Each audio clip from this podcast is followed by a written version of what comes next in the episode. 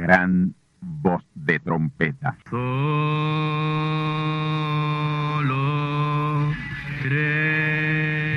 Saludos amigos y hermanos radioyentes.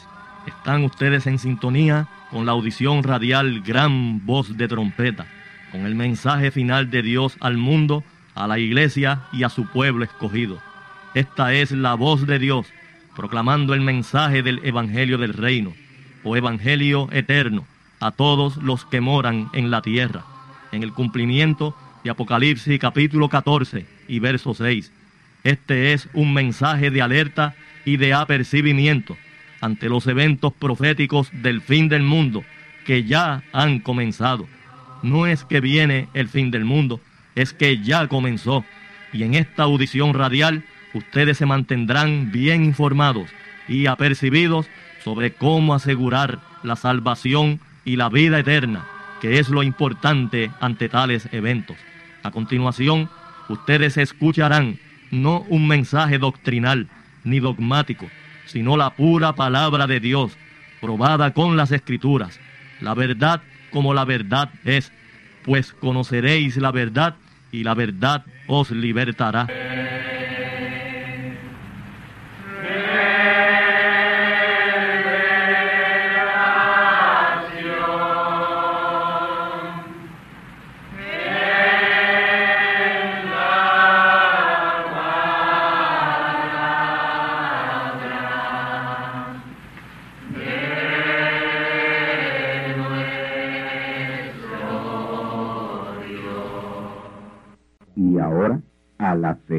Parte. Escuchemos. Estados Unidos de América se convertirá en la nación más totalitaria ni Pinochet.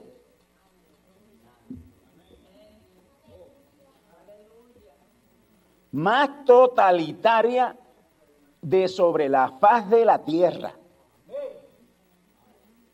Usted sabe que la profecía dice, habla de ella como el cordero de dos cuernos. Parecía un cordero de dos cuernos, pero hablaba como dragón. Y recibirá, la autoridad de la primera bestia. Es decir, que Estados Unidos será gobernado por Roma. Y de hecho ya Estados Unidos no es una nación protestante. Estados Unidos es una nación católico-romana.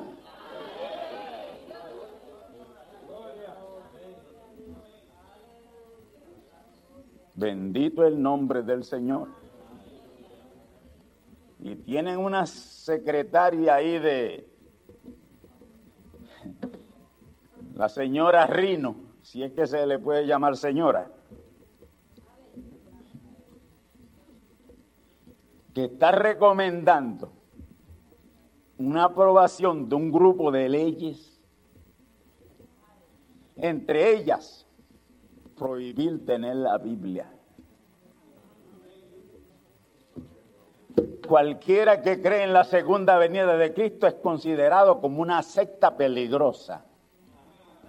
Ahora imagínense ustedes, nosotros que creemos en la tercera, ¿para dónde nos van a mandar?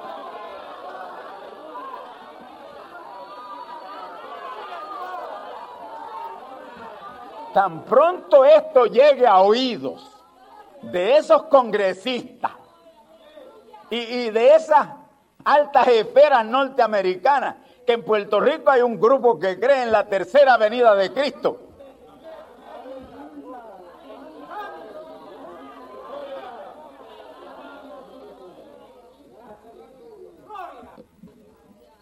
Y ya tienen todo preparado, ellos tienen ya ellos compraron un millón de hectáreas de terreno en Alaska, la tienen separada en Alaska, para mandar allí a todos los cristianos que crean en segunda venida de Cristo. ¿eh? Y que no estén dispuestos a unirse con las demás denominaciones a un ecumenismo. Porque todos serán forzados a una sola organización. Pero nosotros no vamos a entrar en eso.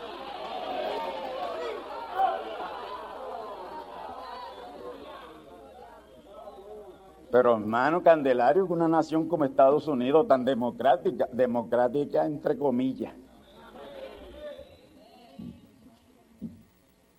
Amén. Porque yo considero un asesino el que mata por detrás más, más, más, más concupiscente, más terrible que el que mata por delante. Amén. Y ese es el rol de esa nación ahora mismo. Apuñaleando por la espalda. Y no es que yo tenga nada contra Estados Unidos, hermano, no me ha hecho nada a mí. Todavía me va a hacer, yo sé que me va a hacer, pero todavía no me la ha hecho, yo no tengo que estar en contra de ella para nada. Pero yo tengo que hablar conforme a las profecías bíblicas.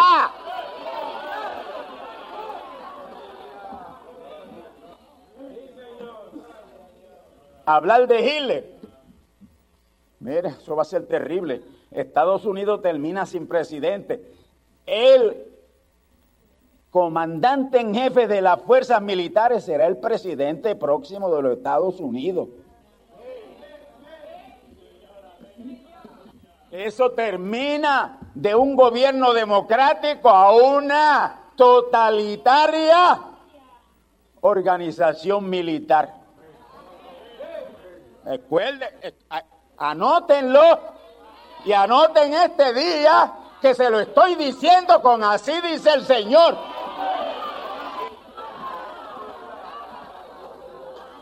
Yo le he dicho a ustedes que ustedes vienen aquí a oír la verdad. Y yo la diré todo el tiempo aunque me cueste la cabeza. Pero yo quiero tener a mi pueblo, lo quiero tener avisado. Profeta mensajero dijo así en un mensaje. Vayan comprando sus capotes. Vayan comprando sus capotes. Guárdenlos.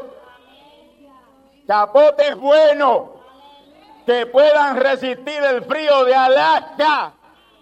Que ustedes van a pasar sus últimos días en un campo de concentración en Alaska por creer lo que ustedes creen.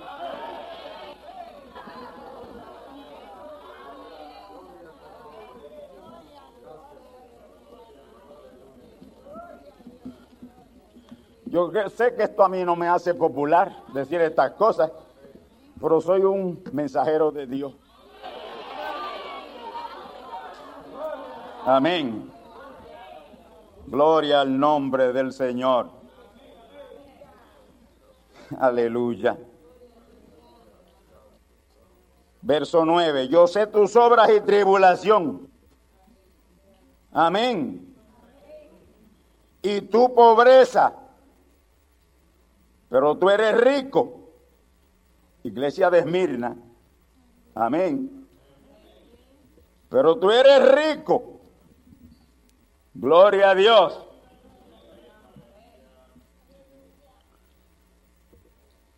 El que venciere daré a comer del árbol de la vida, al cual está en el medio del paraíso de Dios.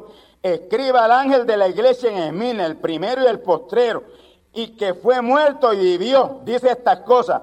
Yo sé tus obras y tu tribulación y tu pobreza, pero tú eres rico. Ella no era, no tenía riquezas materiales, pero era rica en fe. Aquí había un grupito, hermano, selecto de verdaderos creyentes en esa edad de Mirna. Porque siempre en cada una de ellas hubo una manada. La manada no es esta solamente. Claro, esta es la más pequeña.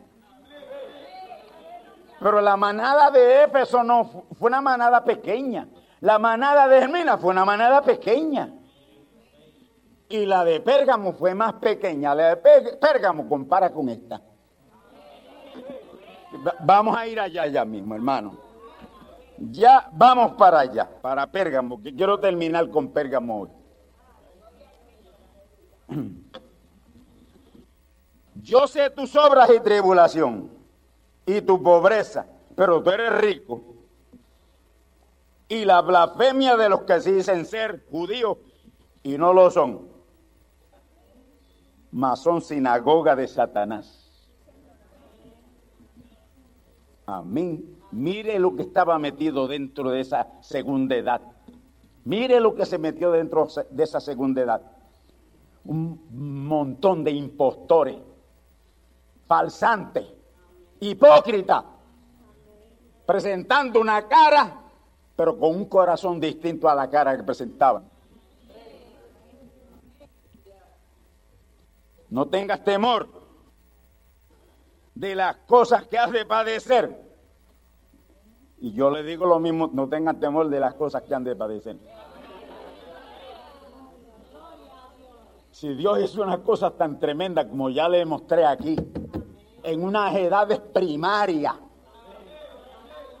ahora van a coger a esta edad celestial con todo el equipo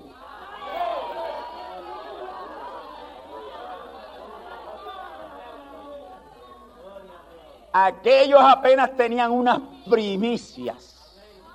Y con esas primicias que tenía Irenio, con esas primicias que tenía Pablo, mire lo que hicieron. Ahora, hermano, este, esta manada de esta edad, que tendrá la plenitud de la plenitud de la plenitud de Dios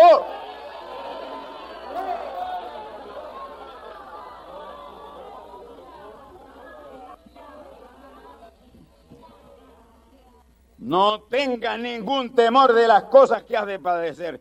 Y aquí el diablo ha de enviar a alguno de ustedes a la cárcel para que seáis probados. Y tendréis tribulación de diez días. Y esta edad, hermano, esta edad en Mirna pasó por un periodo de, aproximadamente esos mismos 10 eh, gobernantes terribles de Roma. Y cada uno lo que hizo fue empeorar la situación. Amén. Y esto es lo que le está advirtiendo al Señor, que tendrían tribulación de 10 días a través de 10 terribles dictadores. Sé fiel hasta la muerte eh, él no le dice que sea fiel a ella. Y a nosotros nos dice lo mismo, ser fiel hasta la muerte también. Si tenemos que llegar hasta la muerte, llegaremos a la muerte. Pero es hasta. Hasta morir, si hay que morir. Amén. Pero esta manada pequeña para ella no es tiempo de mártires.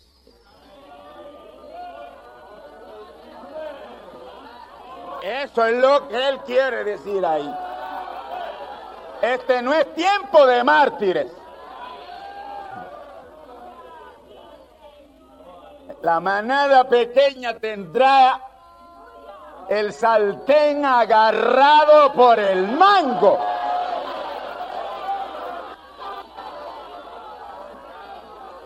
Ahora esos millones y millones de vírgenes fatuas, esa multitud que nadie podía contar de Apocalipsis 7.9 y esa plenitud de los gentiles que es lo mismo en Romanos 11.25, no queda uno que no lo matan.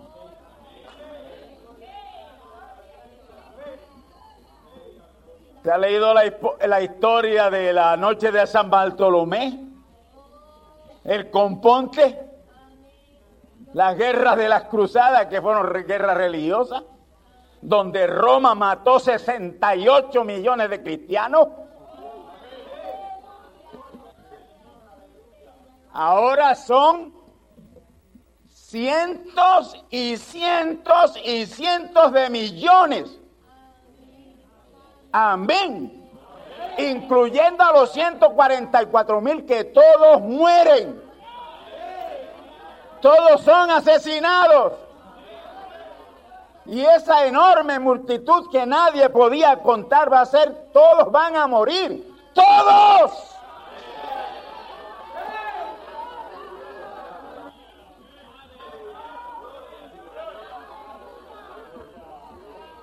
y unos morirán bajo el frío de Alaska, pero la manada pequeña, ustedes no tienen que comprarse ninguno capotes, porque ustedes no van para allá.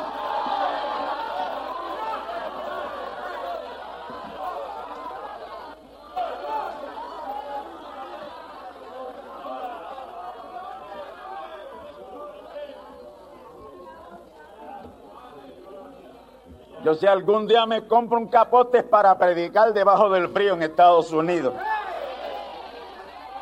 Nada más que para eso.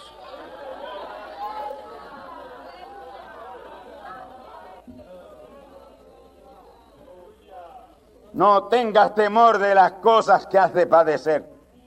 Aquí el diablo enviará a algunos de vosotros a la cárcel para que seáis probados y tendréis tribulación de diez días sé fiel hasta la muerte y yo te daré la corona de la vida. Oh, gloria al Señor.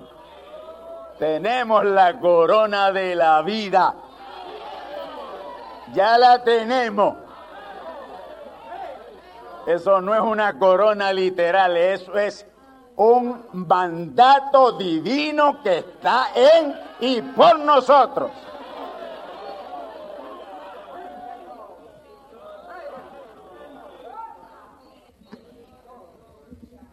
Vamos a dejar esa edad de Esmirna ahí.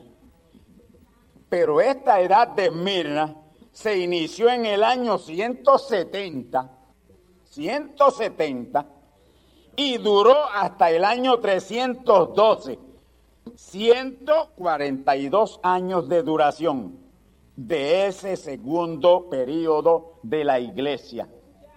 La primera, Éfeso, comenzó en el 53 y se extendió hasta el año 170. Esta comienza en el año 170 y se extiende hasta el año 312 como edad, como edad. Amén. Vamos entonces a la edad de Pérgamo. Apocalipsis capítulo 2, versículos 12 al 17. Esta edad de Pérgamo tiene mucho, mucho parecido con este tiempo en que estamos viviendo hoy. Y me explico. La iglesia toma su nombre de la ciudad de Pergamum, Pergamum, UM, Pergamum,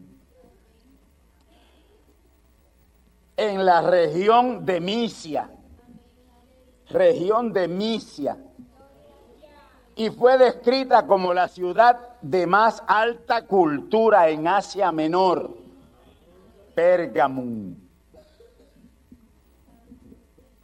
Su adoración era al dios Esculapio, al dios Esculapio, a quien adoraban en la forma de una serpiente que tenían en el mismo templo, la tenían allí, la alimentaban allí. Y allí permanecía esa culebra, esa serpiente todo el tiempo en el templo, porque era el foco de adoración de ellos. Ahí un grupo muy pequeño de creyentes no fue engañado. El grupo más pequeño de creyentes de las siete edades la tuvo Pérgamo. Por eso es que compara con esta, con este grupo de la edad celestial. Un grupo muy pequeño de creyentes no fue engañado, tal como sucede hoy. Tal como sucede hoy. En que una manada pequeña, muy, muy pequeña, no ha sido engañada.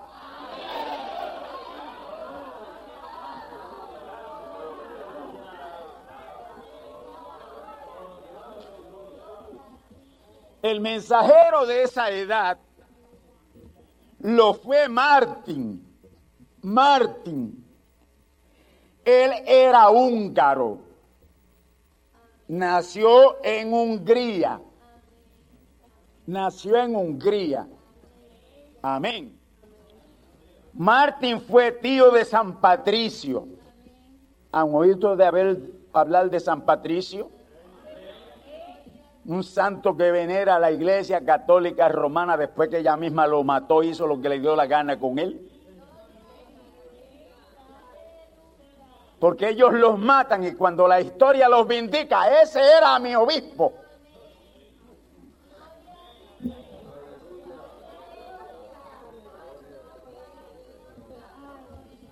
Hoy San Patricio para los católicos, oh, el gran San Patricio. Ellos lo mataron.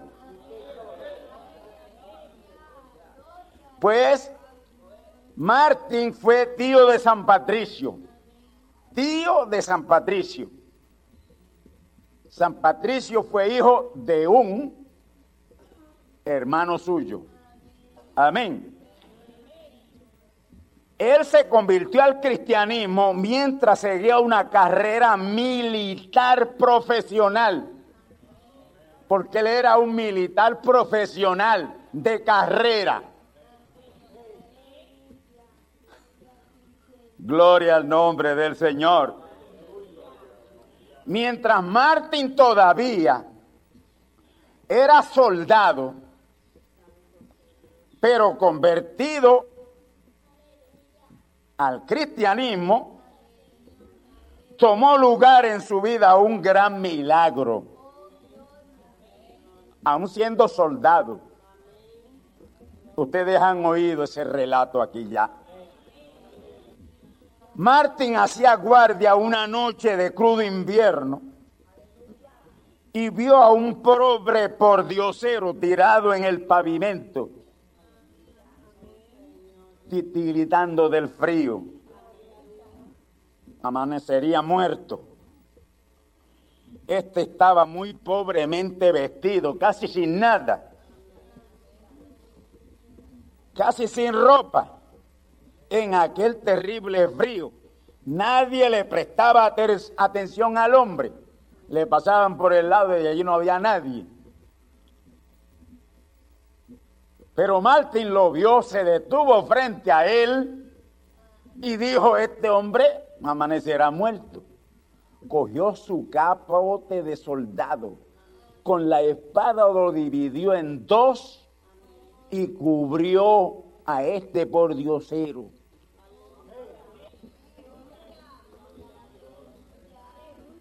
Yo estuve en una gira con un grupo de ministros de los Estados Unidos y de Sudamérica éramos 35 por todos.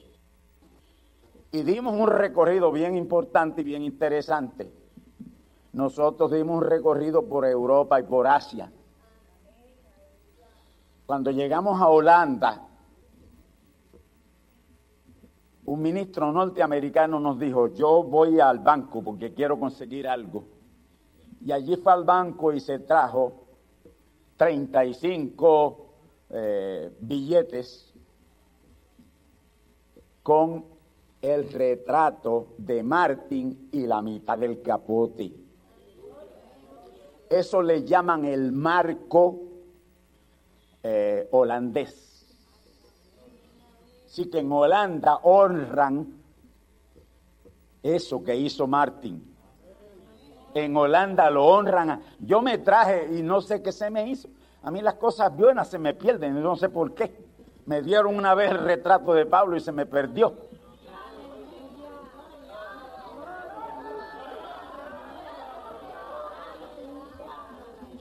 Me tomaron una fotografía en la, en la, tumba del Señor Jesús y seguí, salí todo encendido en fuego. Me, me lo traje, se me desapareció también. Así que no puedo enseñarles ninguna de estas cosas a ustedes porque se me han desaparecido. Y si es Dios que las desapareció, amén. Porque yo no creo que ustedes crean por señales. Yo no quiero que ustedes crean que yo soy lo que soy por unas señales que Dios apruebe. Si ustedes forman un concepto de mí, fórmenlo a base de la palabra.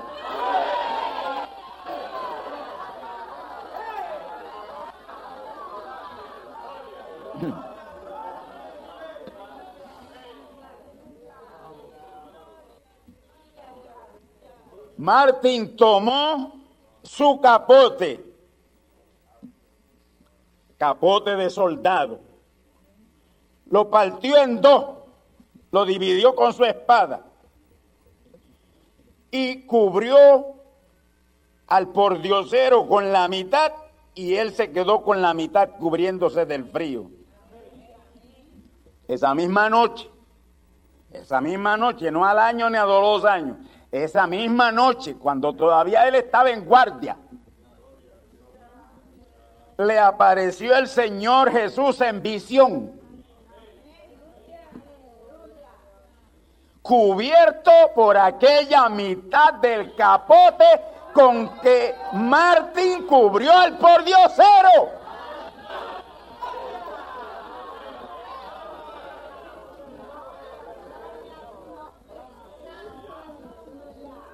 Amén. Entonces, ¿entienden ustedes? ¿A quién, quién fue el que se hizo por diosero? ¿Quién fue el que se apareció allí como un por diosero?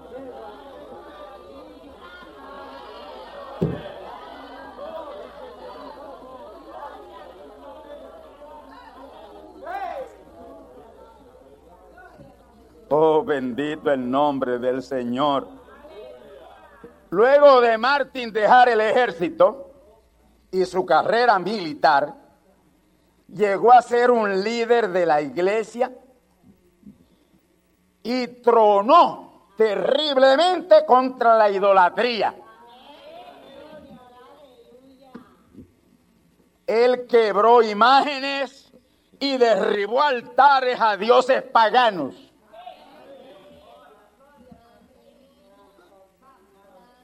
Martín retó a los paganos idólatras, tal como lo hizo Elías,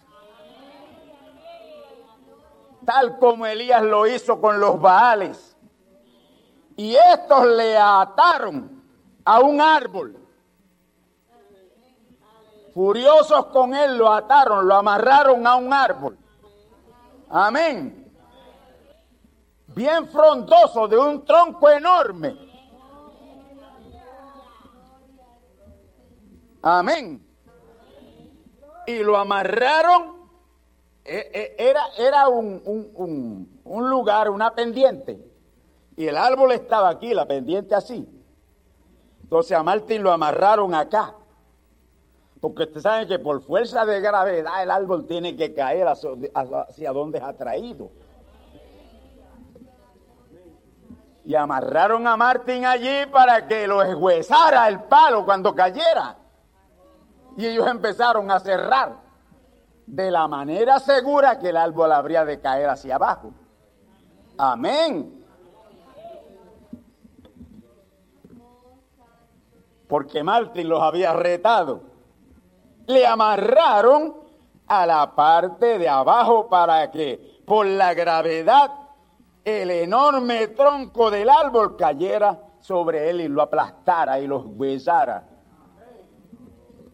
Pero cuán grande fue la sorpresa para aquellos paganos cuando vieron el árbol precipitarse hacia ellos contra toda fuerza de gravedad y mató a muchos de ellos.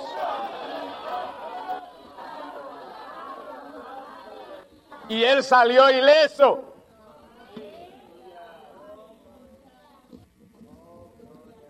Tres muertos fueron resucitados en su ministerio,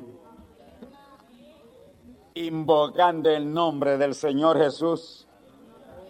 En una ocasión, Martín fue llamado por unos hermanos a ver si él podía hacer algo por un creyente que estaba preso inocentemente. Cuando Martín llegó, ya lo habían matado, lo habían ahorcado. Y él ayudó a sus familiares a bajarlo del árbol donde lo ahorcaron. Cuando lo pusieron en el piso, lo bajaron, lo pusieron allí, Martín oró por él y él resucitó y siguió caminando juntamente con ellos.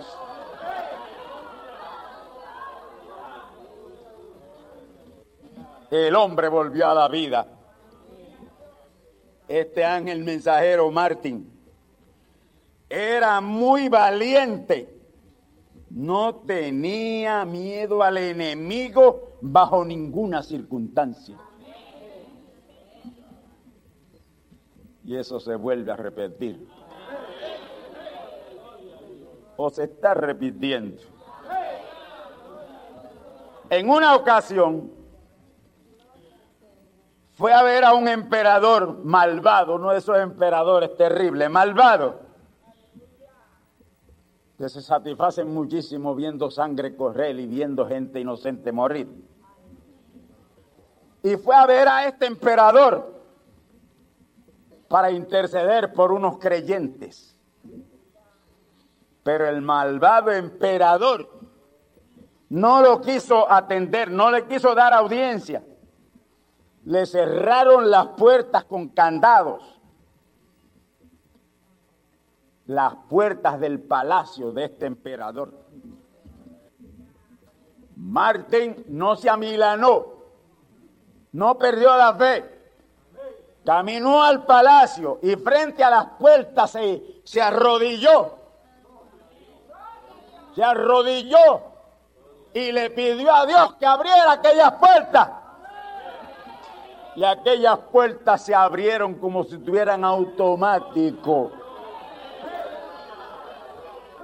Martín entró al lugar de audiencia del emperador. Todavía con todo y eso, el hombre se queda lo más tranquilo y no lo quiere atender. Martín dijo, señoras, lo levantar de ahí. Vino fuego sobre la silla del emperador y tuvo que levantarse porque la silla le cogió fuego. Y tuvo que venir a atender a Martín. Y yo les estoy relatando esto, hermanos míos, porque esto va a acontecer mil veces más grande y es más apoteósicamente que aquello que pasó en aquellos días de la iglesia primitiva. Hoy van a tener que respetar a Dios.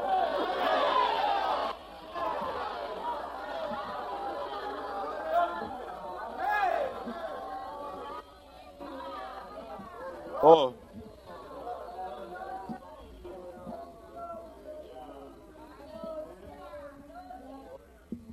Un día entraron unos asesinos a suerdo, pagados para asesinar a Martín. Y llegaron un grupo grande de asesinos con órdenes de asesinar a Martín. Entraron a su casa para asesinarle. Cuando la espada del asesino venía hacia su garganta, Martín le prohibió el paso a la espada.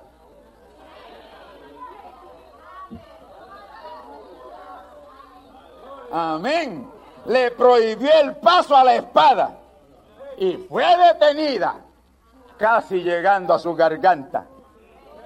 Aquellos hombres cayeron sobre sus rodillas implorando perdón.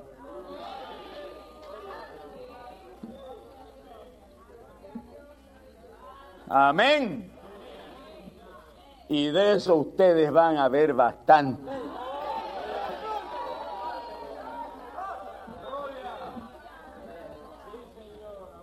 Gente que saldrán a matar al mensajero y regresarán convertidos al mensaje de la hora.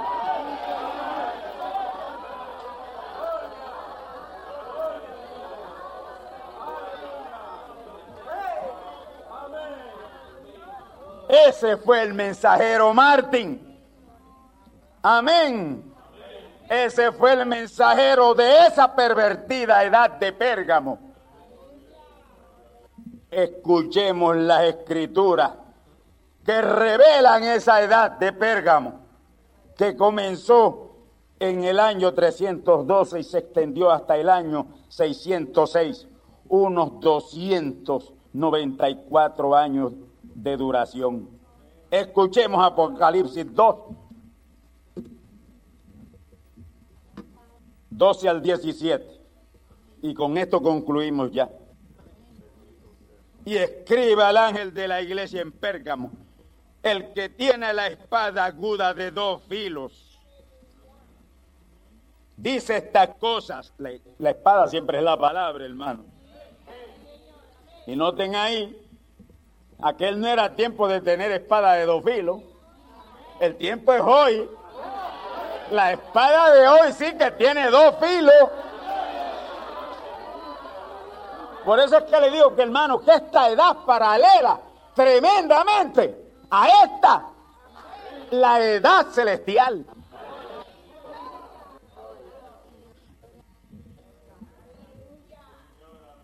Yo sé tus obras. ¿Y dónde moras? ¿Dónde está la silla de Satanás? Oh, hermanos, la silla de Satanás fue trasladada a esa tercera edad.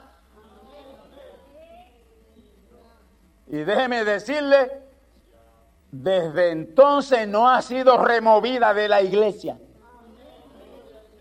La silla de Satanás ya no es silla, ya es trono. El trono de Satanás está en la iglesia. ¿Cuál iglesia? Católicos, protestantes, evangélicos y pentecostales. Esa es la iglesia.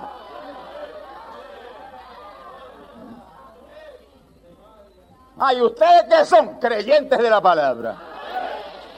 A nosotros no nos denominen con ningún nombre blasfemo que no tenemos nombre blasfemo. Tenemos nombre de adoración a Dios. No nos vinculen con ningún blasfemo.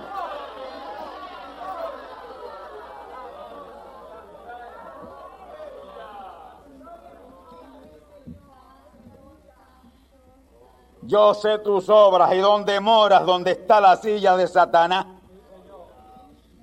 Retienes mi nombre retienes mi nombre. Todavía se llamaban cristianos, seguidores de Cristo. Retienes mi nombre y no has negado mi fe. La revelación de que yo me manifesté en carne humana. Aun en los días en que fue Antipas mi testigo fiel. Este fue un fiel creyente que fue asesinado por ellos matado, era un, era un levita. Antipas era un levita, era un predicador. Y lo asesinaron, lo mataron por predicar la palabra. El cual ha sido muerto entre vosotros donde Satanás mora, lo mataron en el mismo templo. Amén. Pero tengo unas pocas cosas contra ti porque tú tienes ahí a los que tienen la doctrina de Balaam, el cual enseña a Balac a poner escándalo delante de los hijos de Israel, a comer de cosas sacrificadas a ídolos y a cometer fornicación. Así también tú tienes a los que tienen la doctrina de los nicolaitas, lo cual yo aborrezco. Noten, hermano, que la doctrina de los nicolaitas comienza introduciéndose en la primera edad y ya aquí está tremendamente arraigada, ya que está arraigada de una manera tremenda. Tienes ahí a los que tienen la doctrina de los nicolaitas, lo cual yo aborrezco. Arrepiéntete, porque de otra manera vendré a ti presto y pelearé contra ellos con la espada de mi boca. ¿Con qué es lo que Dios pelea siempre? ¿Con qué es que Dios defiende a sus hijos siempre? ¿Con qué es que Dios pelea? Con su palabra. Con su palabra. Y eso es lo que tenemos. Eso es lo que tú tienes, eso es lo que yo tengo. La palabra. La palabra. Dios sabiendo que necesitábamos algo que fuera poderoso, más poderoso que una bomba atómica, más poderoso que una bomba de cobalto, más poderoso. Amén. Él dijo, ¿qué le doy a mis hijos? ¿Qué le doy a mis hijos? Ellos van a pasar por tremendas vicisitudes. ¿Qué le daré? ¿Qué le voy a dar? ¿Qué alma le doy? Él dice, le voy a dar mi palabra. Y eso es lo que tenemos, su palabra, con la cual todo demonio y todo diablo tendrá que doblegarse ante los verdaderos hijos de Dios. Por eso el Señor Jesús dijo, no temas manada pequeña, no temas manada pequeña, porque al Padre le ha placido daros el reino. Que tenemos el reino. El reino es nuestro. ¿Y cuál es ese reino? El reino eterno de Dios. Somos el pueblo de Dios. Somos el pueblo de Dios. No tengas miedo, no tengas temor. Porque esto mismo, por si acaso se había olvidado, el Señor hizo que el profeta lo repitiera en una de esas edades también. Amén. Y él le dice a la congregación, mientras él traía ese mensaje a las siete edades de la iglesia, dice, no temas manada pequeña de todo lo que yo soy. Dios le dijo que le dijera. Ve y dile a mi grupo, al grupito, que puede oír la palabra. Ve y dile así. No temas manada pequeña, porque de todo lo que yo soy, ellos son herederos. Yo soy heredero de todo lo que Dios tiene. Todo. Usted es heredero de todo lo que Dios tiene. Heredero. Herederas. Herederos. Cuando llegue la hora, haga uso de ese alcenar. No haga como Moisés que después que Dios le dijo, vete y todo el poder entrego en tus manos.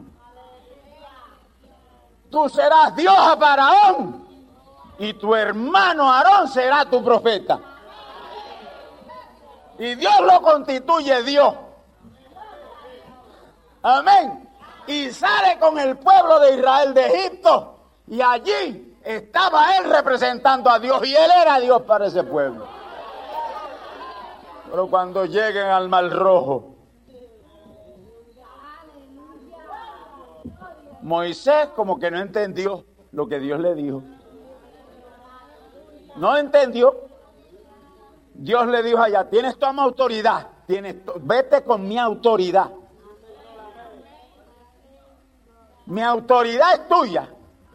Cuando llega al Mar Rojo, él esperaba que algo hiciera o que Dios pusiera un puente. ¿Y qué sucede? El pueblo, el ejército de Faraón se le embala detrás. Porque durante el tiempo en lo que llegaron al Mar Rojo, al cruce del Mar Rojo, Faraón pensó y dijo, pero ¿qué yo he hecho? Dejar ir a los ladrilleros. Egipto se va para el piso, hay que regresarlo. Y se fue detrás de ellos para traerlos para atrás. Y cuando Moisés llega a ver el polvo que levantaban los caballos del ejército, estaba desesperado. ¿Qué hago? ¿Qué hago? Y que empezó a clamar a Dios. Y Dios vino, pero para reprenderlo. A reprenderlo. Porque no era tiempo de clamar a Dios. Era tiempo de marchar meter los pies al agua, que Dios se encargaría de hacer el resto.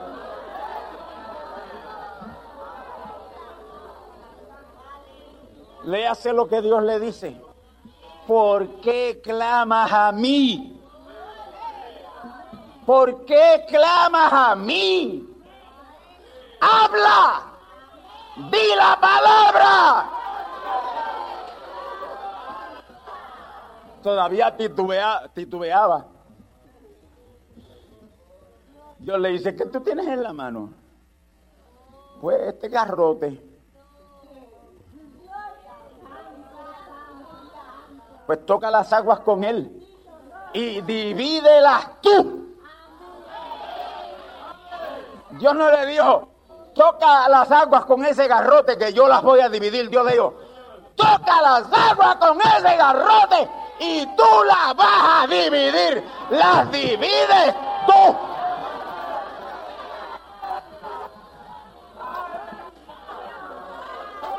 Y hoy, hoy, estamos en la segunda manifestación, Moisés. Y esta manifestación, Moisés, es más poderosa cientos y cientos de veces que aquella primera manifestación. Y si en aquella primera manifestación Moisés hizo lo que hizo, oh hermanos míos, ¿qué sucederá ahora? No temas manada pequeña. No temas manada pequeña. Estamos del lado victorioso. Si Dios por nosotros, ¿Quién? ¿Quién? ¿Quién contra nosotros? Salgan de aquí en esta mañana o en esta tarde, sabiendo quiénes son ustedes. No se amiladen. Toda potestad nos es dada en la tierra y en el cielo. Bendecidos del Señor.